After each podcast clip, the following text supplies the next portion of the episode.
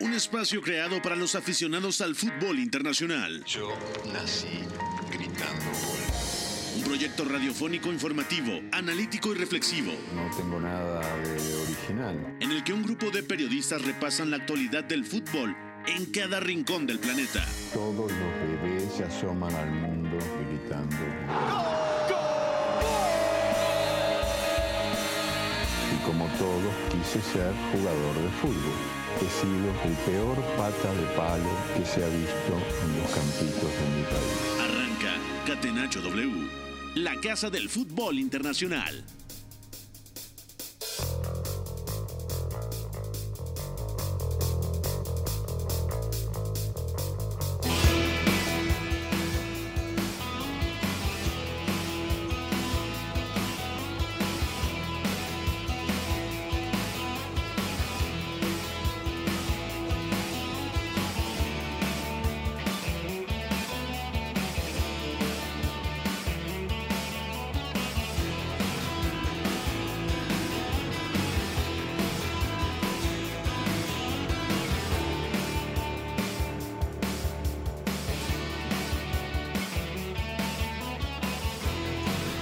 Cuatro de la tarde con cuatro minutos. Bienvenidos a Catenacho W a través de W Deportes. Mucho que platicar. Ha ganado el Real Madrid en Mallorca con una actuación, un segundo tiempo grandioso de Karim Benzema, doblete del atacante francés.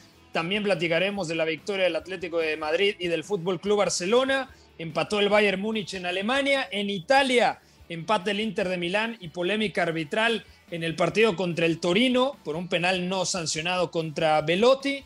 Y también en la Premier League acaba de concluir el encuentro en Selhurst Park. El Manchester City iguala sin goles contra el Crystal Palace. Y si el miércoles el Liverpool gana contra el Arsenal, se pone únicamente a un punto, tomando en consideración algo que me parece clave. El 10 de abril, el Liverpool visita el Etihad Stadium. Mucho que platicar. Gustavo Millares, muy buenas. Bienvenido a Catenacho W del lunes 14 de marzo. ¿Cómo te va? ¿Todo bien? ¿Qué pasa, Pepe? Fuerte abrazo eh, para ti, para todos los compañeros en la mesa, también para el buen FOA, Jesús Guerra en los controles. Exactamente, en una Premier League que se puede poner en la cima de alarido, entendiendo que ya es competencia de dos, hablando estrictamente obviamente por el título, en las competencias europeas o ese eh, posicionamiento por pelear por un lugar, claro que seguirá el rojo vivo en cada uno de los escalones.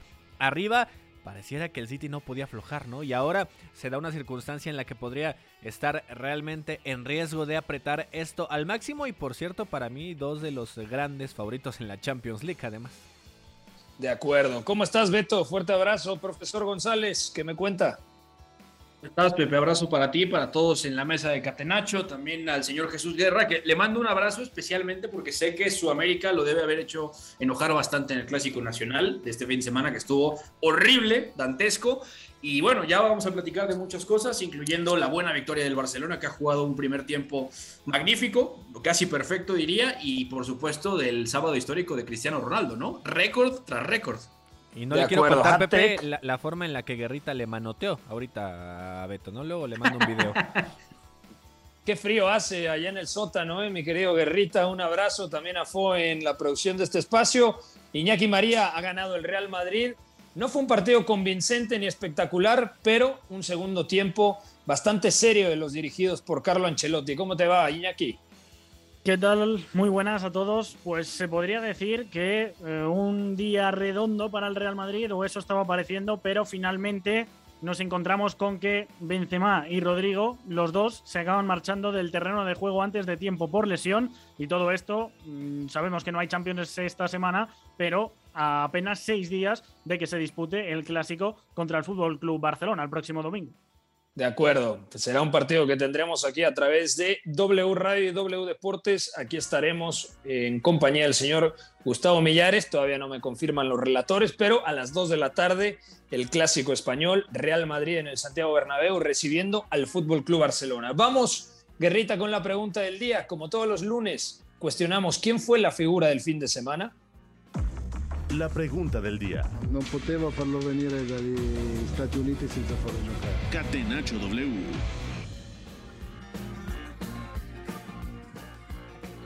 Bueno, comienzo contigo, Iñaki María. ¿Con qué futbolista te vas a quedar? Yo ya sé para dónde va a tirar el profesor González, por eso comienzo Claro. contigo. ¿Quién fue la figura del fin de semana y por qué?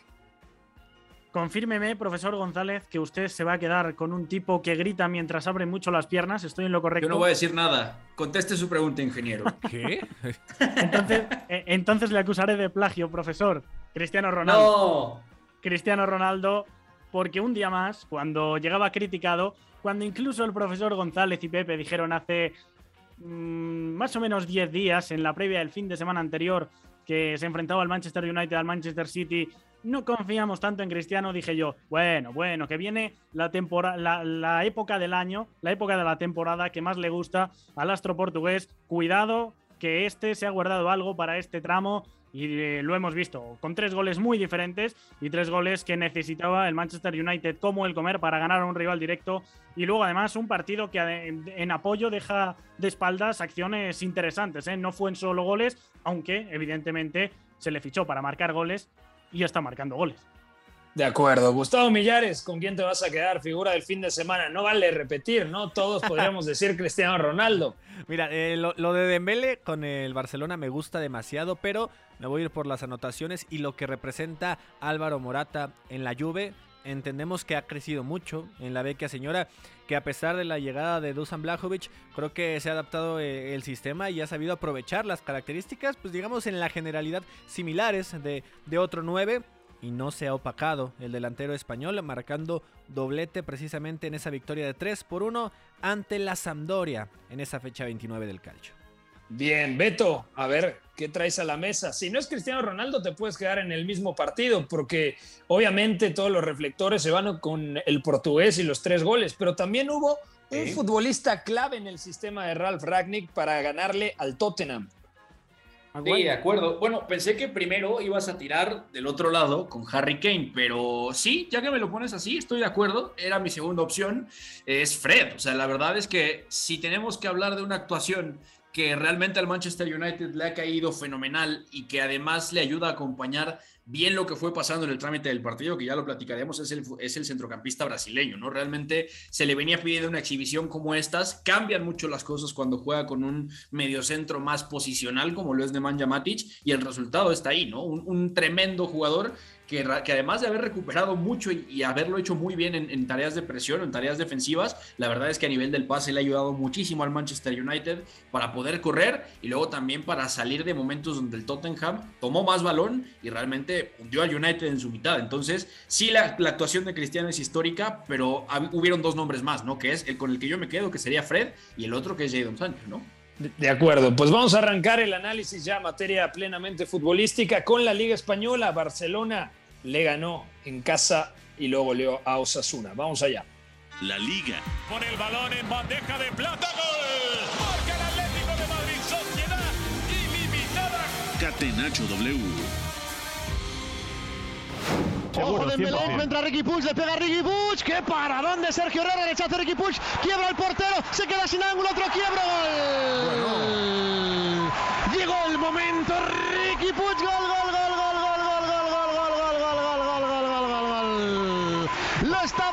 estaba esperando, él, lo estaba esperando su corte de aduladores. Muchos pedían protagonismo para Ricky, se lo da hoy Xavi, lo aprovecha el 6 del Barça. En el balón que parte desde la esquina, el pase es para Ricky Puig, le pega de primeras desde la frontal, gana un poquito de ángulo para evitar el que está bajo palos y la ubica en el fondo de la red. Llegó el gol de Puig, Barça 4, Osasuna 0.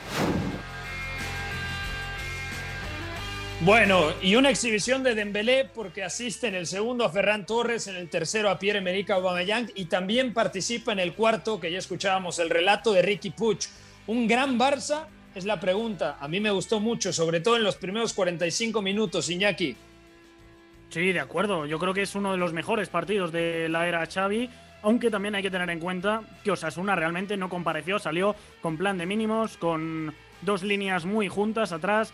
Eh, bueno, en general dejando pasar los minutos, queriendo que pasasen pocas cosas, pero pasaron muchas. A mí me gusta bastante más Osasuna cuando sale con un plan más proactivo. De esta manera ya eh, puntuó en el Bernabéu y estuvo a punto, a unos minutos, de hacerlo también en el Metropolitano, pero creo que los Asuna de Arrasate más diferencial es la otra versión. En cualquier caso, no le resto méritos. Creo que vimos un gran Barça eh, desde el principio, con concentración, con orden y con mucho ritmo, con y sin pelota, presionando de nuevo muy bien, que yo creo que es lo que contra el Galatasaray se le echó bastante de menos y luego además con mucho con mucha movilidad ¿eh? no, no todo el mundo la pedía al pie que para mí fue el otro gran pero del partido del jueves en Europa League sino que Pedri rompía mucho al espacio y muy bien con que Ferran Torres de vez en cuando también atacaba en ese intervalo por, por izquierda digamos que el Barça fue bastante profundo y luego con Usman Dembélé que no solo se quedó dando amplitud sino que también muchas veces pisó carril central y cuando el Mustik o ya casi el Musk pisa carril central, a mí me parece que es un futbolista mucho más diferencial. Así que yo diría que ningún pero, ¿eh? Ningún pero le ponemos esta semana al Barça, aunque de nuevo le vuelven a entrar las dos primeras y eso hace que veamos al mejor Barça que sin embargo no se ve ante bloques que le plantean más problemas y le cuesta abrir la lata. De acuerdo, los interiores muy arriba, Pedri y Gaby, los extremos partiendo de banda, los laterales abajo para construir, Dani Alves en la derecha, Jordi Alba en la izquierda. Fue un buen Barça, pero también el contexto de partido lo benefició desde un arranque, ¿no? Con ese penalti sobre Gaby, un penalti un poquito cuestionable, ¿no, Beto? Sí, sí, quizás sí, ¿no? Pero al final importa el plan de los Asuna porque es bastante más de especular que en otras ocasiones no ha intentado morder arriba, pero sí ha intentado una cosa en particular que me pareció interesante y al final no terminó por salir bien, ¿no? Que fue intentar aislar a Sergio Busquets de ese circuito de pases, ¿no? del circuito del balón con Javi Martínez, que jugó como segundo punta atrás de Quique García, siempre vigilándolo. La intención era que él no pudiera recibir, que no se pudiera girar, y ahí es donde estuvo el mérito del plan de Xavi, ¿no? Con ese 2-3-5 prácticamente, con Eric y Piqué de centrales, Jordi Alba y Dani Alves abajo, cerca de Sergio Busquets, y los cinco atacantes, ¿no? Los interiores fijando primero entre líneas y después rompiendo mucho, desmarcándose hacia afuera para que los extremos pudieran entrar y pudieran también encontrar situaciones de uno contra uno, ¿no? Sea que recibieran abiertos o sea que lo buscaran contra, contra los centrales como tal, ¿no? Con un pie de Merica o Amellán que jugó muy bien al apoyo, ¿no? En general, un Barça que tuvo el plan muy claro, que lo ejecutó muy bien, que movió muy bien el balón de lado a lado y sobre todo algo que, me parece muy interesante es eh, el concepto que ha traído Xavi, ¿no? Al, al, equipo este del famoso cuarto hombre, que es tú tiras una pared y además ese tercer hombre que recibe la pared, entonces lanza un cuarto y a partir de ahí pues, si lo haces bien es prácticamente indefendible, ¿no? A buen ritmo y con un toque preciso, ahí el Barça saca justo ese primer gol, ¿no? Entonces es interesante porque cosas que habló Xavi antes de llegar se están viendo también en el equipo y era cuestión de tiempo y de trabajo y partidos como este, ¿no? Que era los que el Barça necesitaba abrir y recuperar. Y, ahora cambia. Sí, sí, muy rápido, simple decir que cómo cambia Gaby jugando de interior a jugando como extremo, ¿eh? que por necesidad entendemos por qué lo utiliza abierto, pero Gaby clarísimamente se ve que es un jugador de carril central.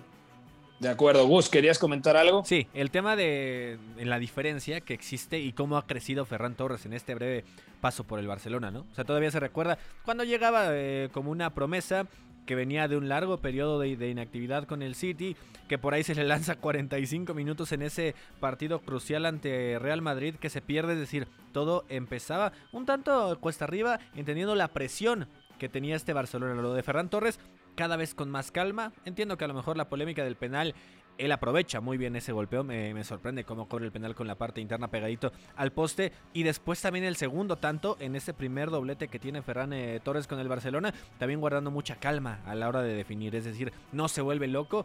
Y cada vez se nota que va creciendo mucho más el, el joven eh, español de 22 años en cinco tantos que lleva con la camiseta del Barça. Es una semana clave para el Barcelona porque tiene que ganar en Estambul contra el Galatasaray, porque es favorito contra el equipo turco y además el domingo viene el clásico. No va a ganar la liga el Fútbol Club Barcelona, aunque Iñaki María nos diga lo contrario, pero desde mi punto de vista puede ser un parteaguas, sobre todo desde el punto eh, de vista anímico, Iñaki. Bueno, yo, yo del Barça ahora mismo creo que, que va hacia arriba claramente. Y habrá que ver qué pasa también en Estambul, ¿eh? porque ya no es lo mismo una eliminatoria que se juega doble partido que tener que jugártela con el ambiente de, Turquía, que ya todos sabemos muy caliente, todo muy, muy pasional y bueno, quizá eh, viendo los problemas de la ida pueda plantar cara. El Galata yo no lo esperaba honestamente, pero si libera calendario y si el Real Madrid pierde piezas importantes ahora como los mencionados Rodrigo y Benzema, se encuentra este calendario Habrá que ver, yo creo que la liga está muy decantada, de hecho el Sevilla este fin de semana vuelve a pinchar en Vallecas, empate a uno, Así que muy favorito el Real Madrid, seguimos diciendo, pero yo un mínimo porcentaje al Barça le guardaría, aunque sea muy escaso. Como segundo lugar. Decepción. Ah, bueno, puede ser, sobre todo porque, o sea, lo del Sevilla a mí no me parece fiable. El Sevilla Muchas eh, no, no, ha ganado eh, tres de los últimos cinco partidos y viene de dos empates, el que ya comenta Iñaki contra el Rayo Vallecano. Le está costando fuera, sobre todo al Sevilla, porque en casa al Betis y al West Ham plantea dos partidos eh, para mí sobresalientes. Sin embargo, los dos últimos fuera, sí que es cierto, empate a cero ante Alavés, que le costó incluso, eh, el, equipo de Mendilibar le plantó cara y este fin de semana en Vallecas tampoco vimos un Sevilla muy, muy de asediar al rival. Buena asistencia, por cierto, de Jesús Manuel el Tecatito Corona en el empate 1 a 1. Este, ha jugado bastante bien, de acuerdo. Atlético de Madrid el viernes ganó 2 a 1 al Cádiz. No fue un buen partido de los del Cholo Simeone.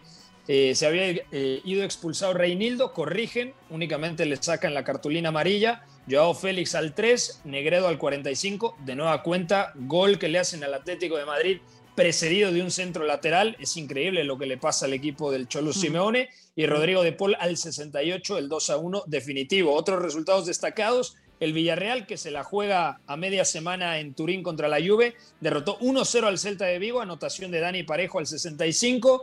Y el Betis ganó 1-0 al Athletic Club de Bilbao con gol de Borja Iglesias al 20. Se fue expulsado Nabil Fekir. Real Sociedad 1, Deportivo Alavés 0 y el día de hoy el Real Madrid ha ganado 3 a 0 contra el Mallorca de visitante. Primer tiempo complicado para los de Carlo Ancelotti, pero en la segunda parte apareció Vinicius. Luego Karim Benzema desde los 11 pasos, precisamente precedido de una buena combinación con el brasileño. Y Karim Benzema de cabeza, el 3 a 0 definitivo, Iñaki.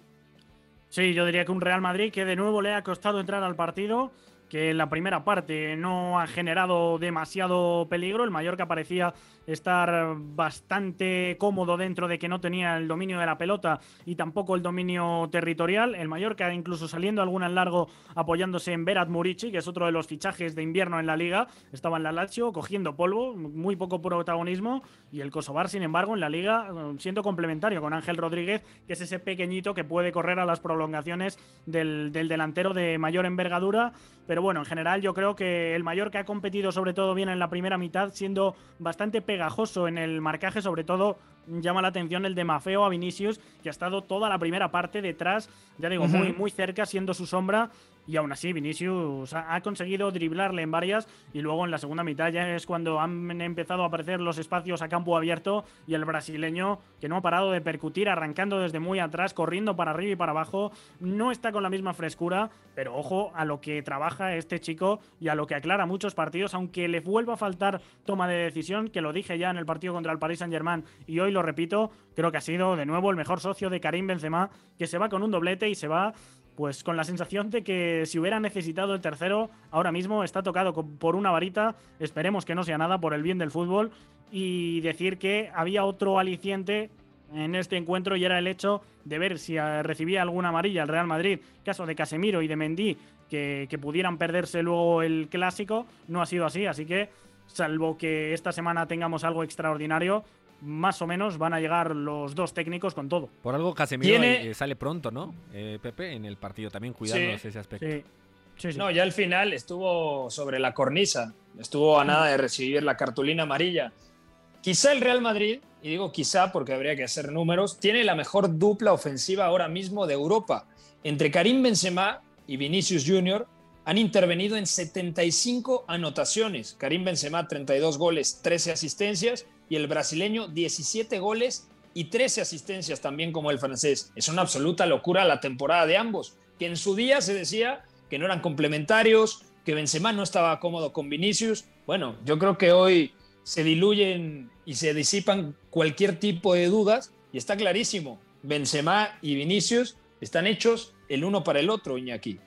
Sí, sí, eh, esas paredes que buscan muchas veces, cuando, cuando Vini arranca desde muy atrás, es autosuficiente como para llegar a la línea de fondo, pero incluso las miradas que atrae Karim en carril central le liberan la zona, le pueden lanzar al espacio. Luego en el pico del área muchas veces hemos visto a Vinicius incluso asistir a Benzema, que es una versión que temporadas anteriores habíamos eh, echado en falta, seguramente. Decíamos que Vinicius agita, regatea, atrae también miradas en banda para liberar el área, pero estamos viendo que incluso los dos se buscan, se encuentran, así que yo creo que es la dupla ganadora en el Real Madrid y hoy además se demuestra que otras duplas, el Cross Modric, eh, hoy ha descansado el croata y hemos visto que Cross lo ha echado en falta, al igual que David Álava, que no ha tenido a, Militao.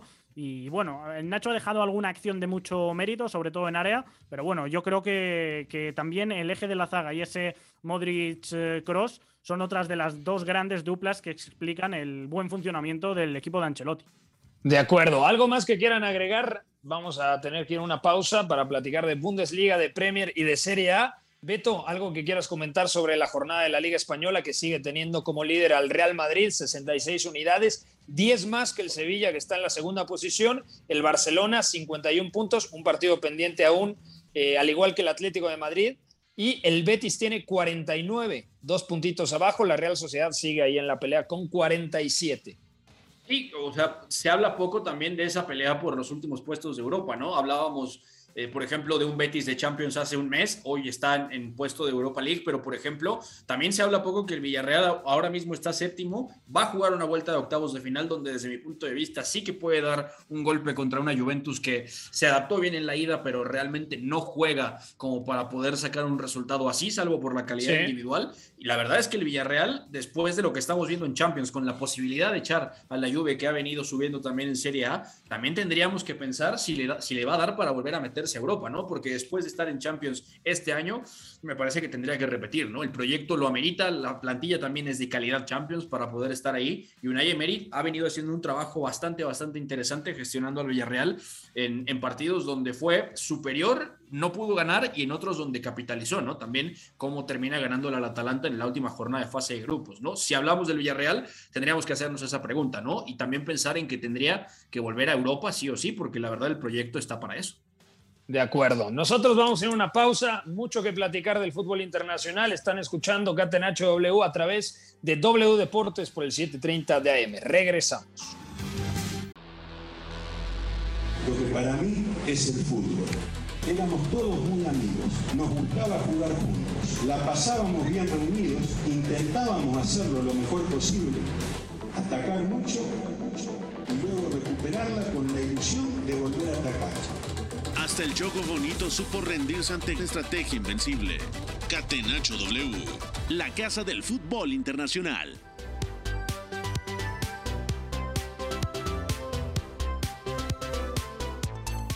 Estamos de vuelta en Catenacho W, Iñaki María desde España, Beto González, Gustavo Sangaré Millares y Pepe del Bosque desde la Ciudad de México. Vamos a repasar rápidamente lo sucedido en la Bundesliga porque el Bayern, el Bayern no pudo en Sinheim contra el Hoffenheim.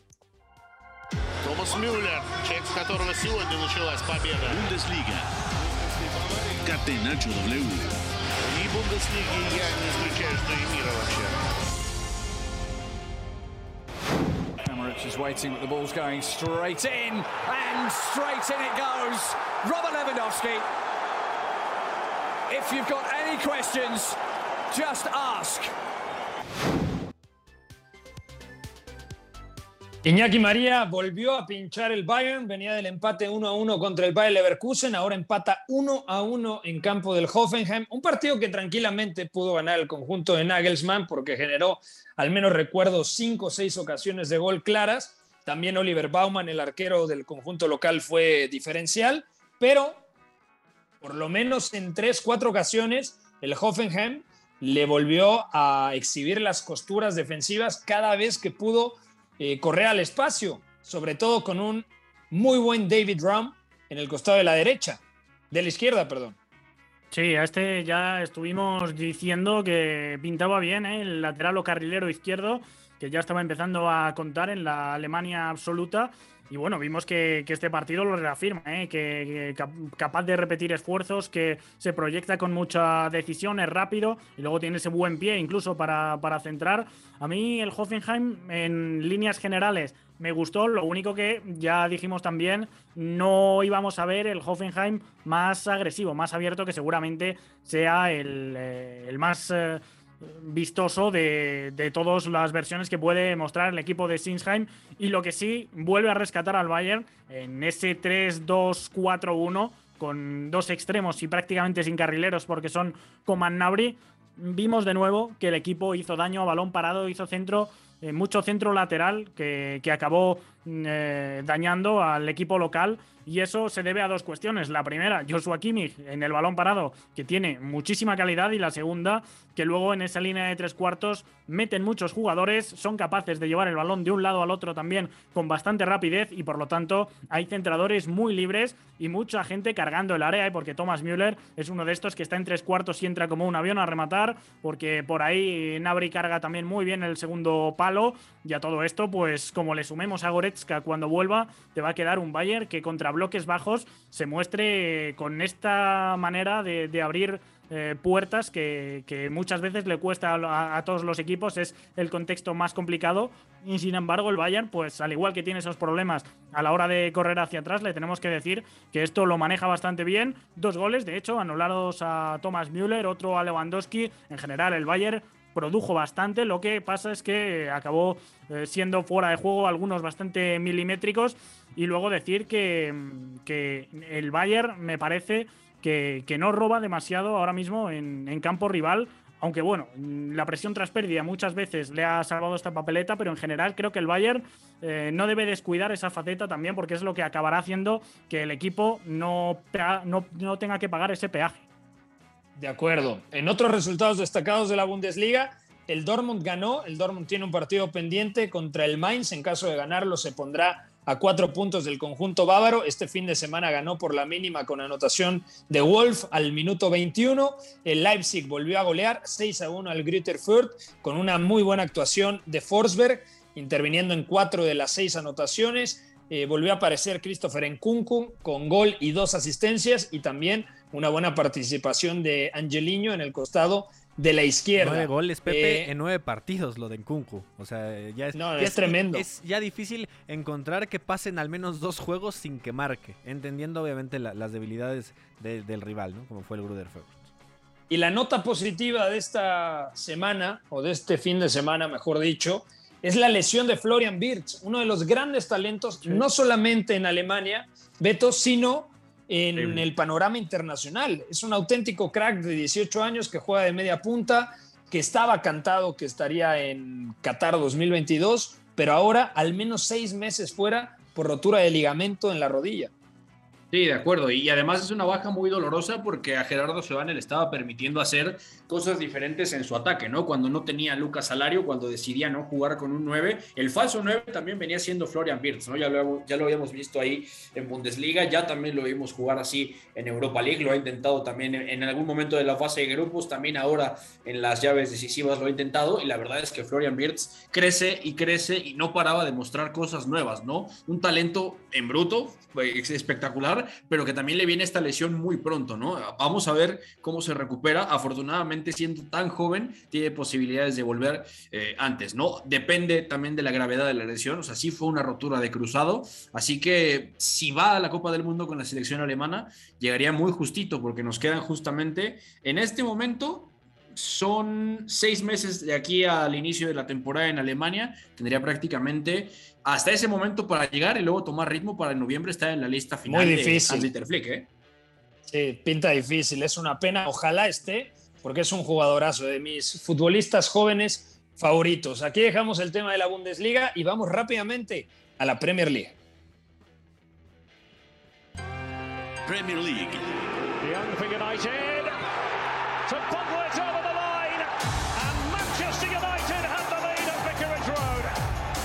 de Nacho W. Corner from the right. The header is magnificent.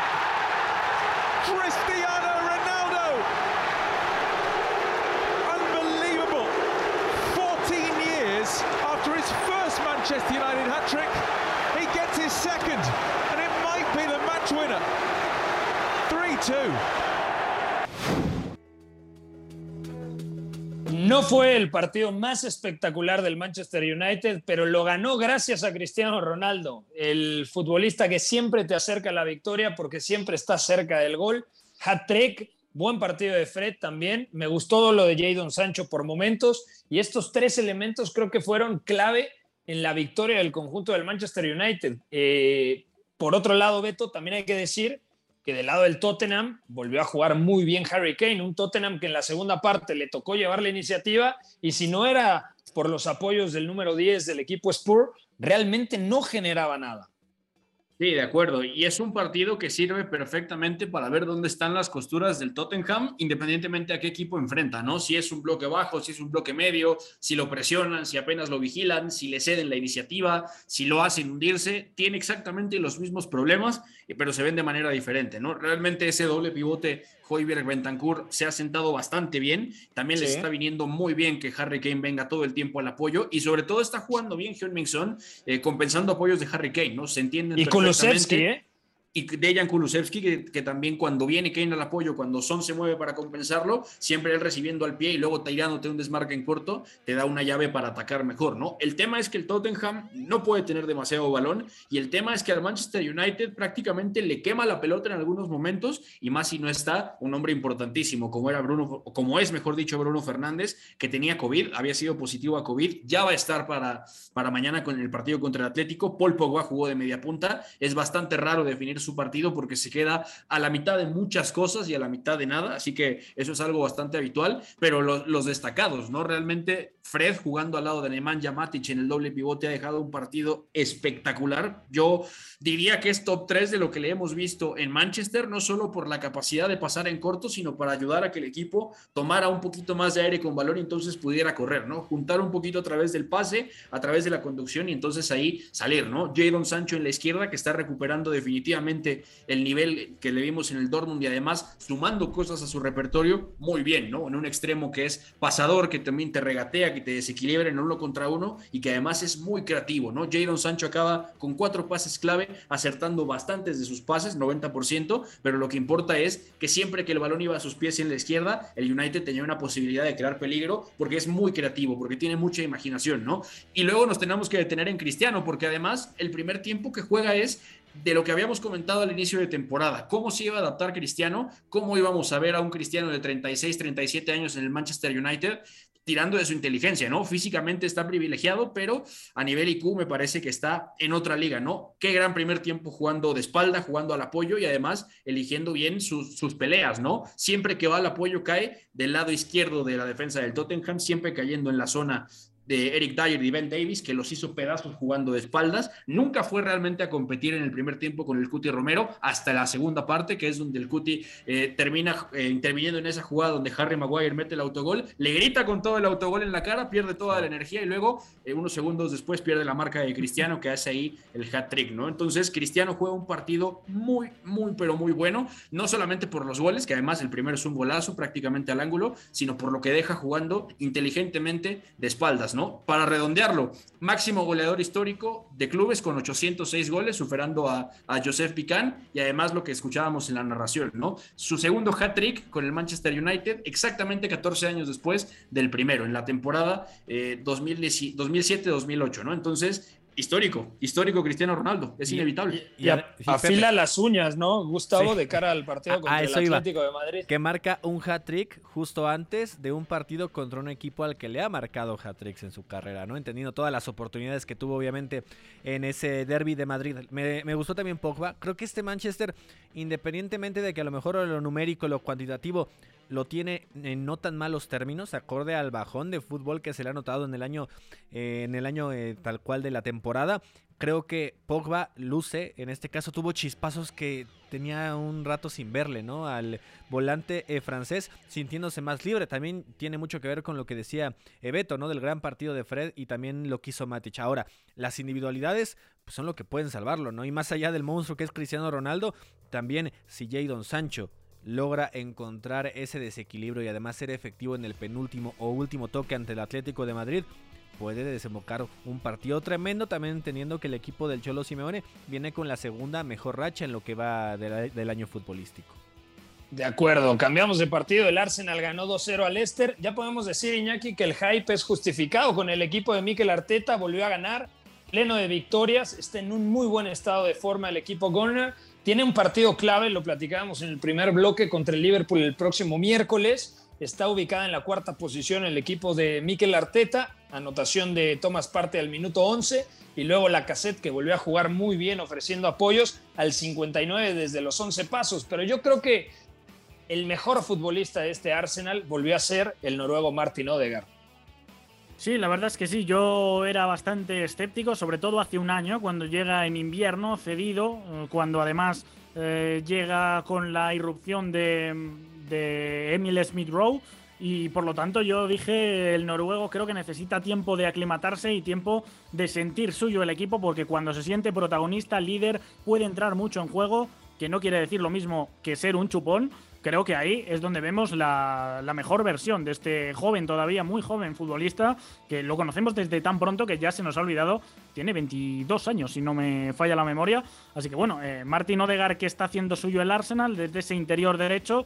Y en general creo que el partido es muy completo, eh, que, que vimos un Martinelli muy incisivo también por izquierda encarando a Ricardo Pereira constantemente, que vimos un Arsenal que presionó durante la primera media hora con mucho ritmo, llevando al rival fuera, impidiendo que conectase por dentro el Leicester, que ahí es donde te junta seguramente a sus jugadores de mayor talento, con Madison como media punta. Harvey Barnes fue seguramente el que más se revolvió en el extremo izquierdo, también bastante incisivo. Y, más allá de esa presión alta, creo que luego el Arsenal hace bien otro par de cosas. El balón parado también, atacando el primer palo, marca el primer gol. Eh, Thomas parte, que luego además tiene otro disparo desde la frontal al palo. Y en la segunda, que es de penalti, también es Thomas quien con un. Eh, no, no es Thomas, es. Eh, bueno, es el Arsenal con un movimiento también al primer palo que lo genera. E incluso en el tramo final, muy inteligente, diciendo: nos faltan piernas, ya no vamos a ir a presionar tan arriba, vamos 2-0, bloque bastante más bajo. Y un Arsenal que en transición también hizo más daño de lo que le hizo el Leicester estando asentado en campo propio. Así que para mí, partido muy convincente de, de, los Gunners, ajustando diferentes registros y con individualidades de peso. El sábado, el Liverpool ganó 2 a 0 con anotaciones del colombiano Luis Fernando Díaz y Mo Salah al 19 y al 61 respectivamente. A priori era un partido complicado, pero el Liverpool depende de sí mismo ahora mismo para ser campeón de la Premier, tomando en cuenta ese juego en el Etihad Stadium el próximo domingo 10 de abril. El Chelsea también ganó con una anotación fantástica a lo Dennis Bergkamp por parte de Kai Havertz, un muy buen envío de Jorginho, el control y la definición fantástica por parte del exfutbolista del Bayer Leverkusen, un Newcastle que había jugado bastante bien, que se animó a presionar arriba y con el paso de los minutos el Chelsea, bueno, pudo ir generando algo de ocasiones. No fue el mejor partido, pero sí se notó esa, ese gen competitivo que es muy importante ahora mismo por la situación eh, que atraviesa el equipo de Stamford Bridge para ganarle a las Urracas. También el Leeds United ganó después de varios partidos perdiendo, después de cinco derrotas consecutivas. El ahora equipo dirigido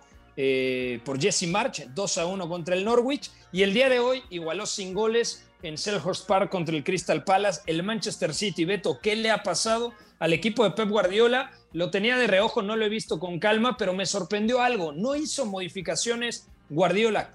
¿A qué se debe esto? Es bastante interesante. ¿eh? El partido realmente, si lo pueden ver con calma, recomiendo que lo hagan porque el 0-0 no dice mucho. Realmente los primeros 35 minutos son muy, pero muy buenos. El City domina a partir de ese triángulo en la izquierda que forman Aymeric Laporte, Joao Cancelo, Bernardo Silva y Jack Grealish. Qué bien se complementan los últimos tres. Se entienden de maravillas, se conocen de memoria, saben exactamente cómo leer el movimiento del otro y a partir de ahí el Palace tuvo muy poca oportunidad para defender bien. No, no me ha gustado tanto, eso sí, el partido de Rodri Hernández. Ya alguna vez eh, Guardiola dijo cuando Rodri estaba en su primer año que tenía un poco el defecto de moverse mucho y además a veces eso descompensa al equipo, ¿no? Hoy me parece que hemos vuelto a ver una versión de Rodri que se mueve mucho, se mueve mal y a partir de ahí cuando el City tuvo algunas dudas antes del medio tiempo, en los últimos 10 del primer tiempo, cuando sumó algunas pérdidas y el Pala se animó a apretar un poco los acosos, sufrió a sus costados, sí sufrió a sus costados, ahí estuvieron bien John Stones y Eric Laporte un poco corriendo para atrás en transición y luego a mí hoy no me ha gustado tanto Phil Foden de falso 9. ¿eh? Es bastante raro que lo diga, pero en general un poco yo lo sentí atado al costado izquierdo, ¿no? Intervino poco, no intervino tanto como en otras ocasiones. Lo han también marcado bastante bien eh, los centrales del Palace, sobre todo cayendo a la zona de Joachim Andersen, que ha estado sólido. Entonces, el Palace hizo lo que tenía que hacer, pero realmente no se merecía llevarse un punto. Me parece que el City tendría que haberlo ganado. También Cancelo estrella una en el palo. Vicente Guaita tiene cuatro atajadas que son claves, tres dentro del área que son muy buenas. Entonces, el City se atasca un poco, pero realmente el partido era para que lo ganara. ¿eh? Así que habrá que verlo porque ahora tiene a cuatro puntos a Liverpool. De acuerdo, está ahí muy cerquita. ¿Algo más que quieras agregar de la Premier League? Eh, Gustavo, te tocó el partido del Wolverhampton, victoria 1 a 0 en Goodison Park contra el Everton, anotación de Connor Cody. Sí, exactamente, ¿no? El capitán que termina salvando con un gran remate de cabeza, con una asistencia también fenomenal de Rubén Neves. Ahora, no fue para nada el mejor partido de Wolves y sé que muchas veces decimos este tipo de idea como tal. El primer tiempo de verdad para dormir a cualquiera, ¿eh? Y entendiendo que también el hecho de que Bruno Lache decidiera mandar una vez más tres volantes y ahora ante un equipo para nada top, digamos que incluso lo contrario porque está en el fondo de la Premier League, provocó esto. Es lo que quiso tal cual Bruno Lache cerrar esos espacios y después ya ofrecer un poquito eh, más de cosas al ataque y termina eh, resultándole, ¿no? También la expulsión de John Joe Kenny por ahí del minuto 79 me parece, es donde ya acaba de complicar un Everton que de por sí no tenía tanta idea al ataque. Eh, Raúl Jiménez tuvo una participación digamos destacada, le cuesta un poquito más cuando tiene un solo acompañante en el ataque que fue Juan, Juan Kichang, que sale lesionado además, Podense ingresa y empieza a hacer de las suyas, ¿no? con algunos chispazos de buen fútbol y por lo menos a los Wolves les deja respirar ya ligando victorias después de que venían de tres tropiezos. Tal vez no le alcance para competencias europeas, la Conference League es lo que luce, digamos, más a la mano. De acuerdo, hasta aquí dejamos el tema de la Premier, vamos a cerrar el catenacho de hoy con la Serie A. Serie A. Milinkovic, entro a cercare immobile. Gol destro, battuto Bizzarri, la ribalta la Lazio. Catenaccio W. In vantaggio. Here is Di Lorenzo. Napoli looking for a second. And Osimhen sweeps it home. Quick thinking from the visitors.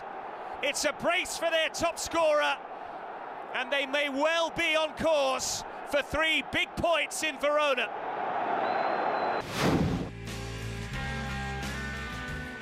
Ganó el Napoli 2 a 1, doblete de Víctor Osimén al 14 y al 71, titularidad de Irving Lozano, buena primera parte del mexicano jugando en el costado de la izquierda, Politano estaba en la derecha, el Elas Verona de Igor Tudor descontó con Faraoni al minuto 77, con esta victoria el Napoli se pone con 60, 60 eh, unidades, en segundo lugar, tres menos que el Milan. El Milan ganó eh, por la mínima contra el Empoli en San Siro, gol de Calulu. Ojo, eh, que Calulu, qué temporadón, porque ya está afianzadísimo al lado de Fikayo Tomori y ahora también se manifiesta en el área rival.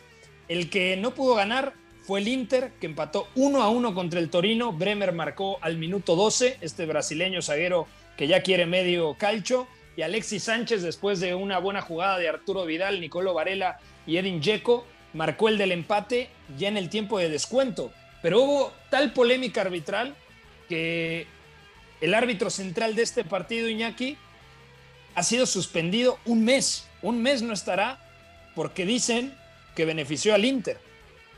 Sí, hay una jugada, creo que es con el propio Bremer, que, no acaba indicando penalti, ¿no? Eh, estoy en lo cierto, Pepe. Velotti. Eh, bueno, eh, en general yo creo que no hace falta decir mucho más de, este tema. O sea, yo honestamente no creo que haya ningún árbitro que, vaya condicionado a un partido, sino que no lo acaba viendo. Lo que llama la atención es que en tiempos de bar, pues esto no haya sido revisado. Pero bueno, en cualquier caso, eh, creo que tampoco da para mucho debate esto. Futbolísticamente es donde estamos viendo que el Inter eh, está en un momento de la temporada complicadísimo, que lleva varios partidos ya donde le cuesta, incluso yo diría que los mejores minutos del equipo de Inzaghi los hemos visto contra el Liverpool, tanto en la ida como en la vuelta, con dos planes diferentes, pero bueno, más exigido y sin tener que llevar tanto la iniciativa, yo noto cierto desgaste y probablemente eso haga que, bueno, ya de base no depende de sí mismo para alzar el escudeto.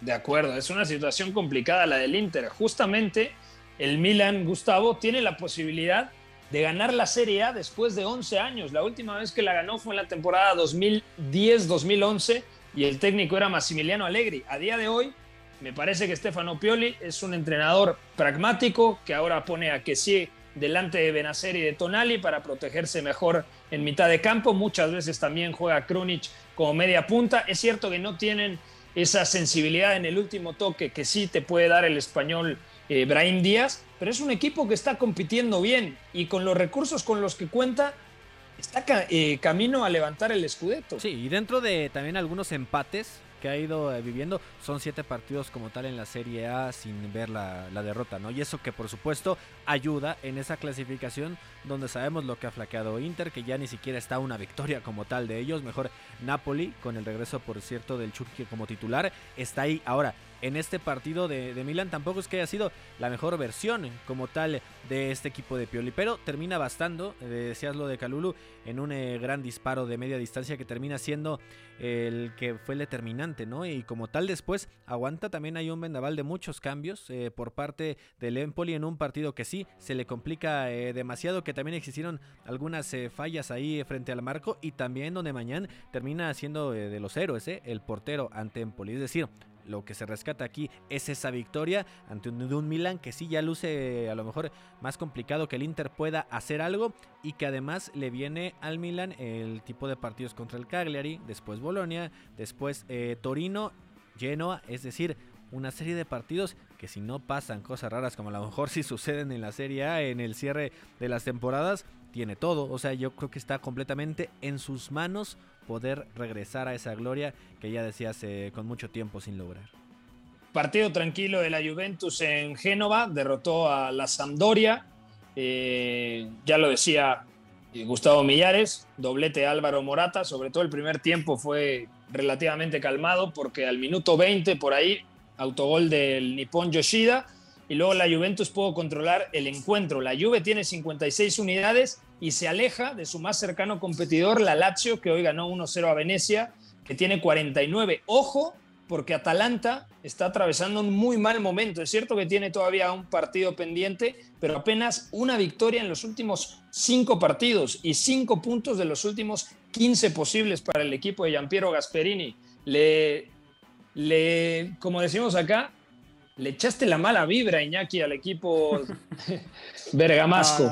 Es que ya se veía venir, o sea, el equipo tenía ese problema y, y, yo creo que no está tan mal, ¿eh? yo me lo esperaba peor, está mal a nivel de resultados, pero bueno, contra el Bayer Leverkusen en la ida me parece que hace un señor partido de fútbol y tiene alguno reciente más también contra la Juventus, contra la Juventus se le acaba escapando la victoria en el descuento, cuando también me parece que hace un partido muy serio. En general, yo creo que, el Atalanta, incluso contra la Roma, me parece un equipo que, que, pudo rascar perfectamente, pero el juego directo del equipo de Mourinho le acabó condenando. Lo que ocurre es que no tiene a Dubán Zapata, que era pues ese jugador autosuficiente y goleador, no tiene a Ilicic, que era ese virtuoso entre líneas, aunque bueno, ya hemos dicho que Malinowski eh, viene jugando a un nivelazo y mira, yo creo que también está entrando bien, Jeremy Bogan no termina de, de ser ese jugador titular que seguramente esperábamos, pero no está teniendo malos minutos. Un equipo que presiona bien. Yo creo que el Atalanta, al igual que dije hace un tiempo, se iba a caer. Creo que no está para quedarse fuera de Europa, fuera de Champions seguro. Sobre todo viendo quiénes están delante, los cuatro primeros. Yo creo que falta repartir el orden, pero ya está bastante claro cuál ocupará el plazas Champions. Pero el Atalanta sí que creo que tanto en Europa League es un equipo a tener ahora mismo en cuenta y que luego en clave Serie A seguramente en el top 6 y para mí es favorito a ser quinto. De acuerdo, ya nos vamos a ir, Gustavo Millares, te mando un fuerte abrazo, amigo. Perfecto, nos escuchamos mañana, eh, Pepe, día de Champions League, Ajax Benfica totalmente abierta la serie, partido vistoso y a través de W Deportes, por supuesto, el Manchester United contra Atlético de Madrid, también con la serie igualada y la mejor transmisión. Ya nos vamos, Beto González, un fuerte abrazo, amigo. Fuerte abrazo, Pepe, abrazo para todos. Ojo, París Saint-Germain 3-0 al Bordeaux. Anotó Kylian Mbappé, salió de cambio, se fue aplaudido, Neymar hizo gol, se fue abucheado y Lionel Messi también se fue abucheado. Así que las cosas no están bien en el Parque de los Príncipes. No, y no están contentos. Se habla de una llamada de Jorge Messi, el padre de Lionel, para ver si puede regresar al Barça. Me parece mucho humo y mucha especulación. Iñaki, un abrazo, nos escuchamos mañana. Un abrazo y cerrar diciendo que a otros equipos franceses también los hemos gafado, ¿eh? porque tanto tú como yo, Pepe, dijimos el, eh, el viernes, ojo al Olympique Lyon, que está mejorando defensivamente también con Méndez y con Luqueva. Bueno, pues las prácticamente cuatro primeras que le llega al Rennes las acabó marcando. Luego es cierto que lo, lo maquillan un poco, 2-4, pero llegó a estar 0-4 el equipo de, de Genesio y el Lyon, que está dando una de cal y dos de arena esta temporada. De acuerdo, ya nos vamos. Mañana más de Catenacho W en punto de las 4 de la tarde aquí a través de W Deportes. Soy Pepe del Bosque. Que tengan una linda tarde. Bye bye.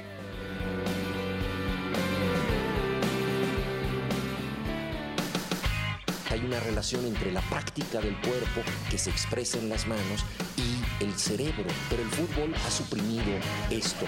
De modo que se trata fascinantemente de un ejercicio que nos devuelve en el tiempo a lo que fuimos en el origen, pero también una vez que nos aficionamos a este juego, nos regresa a la infancia, al niño que fuimos. Gracias por sintonizar Catenacho W.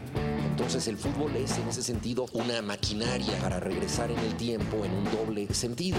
Por W Deportes, la frecuencia del fútbol internacional.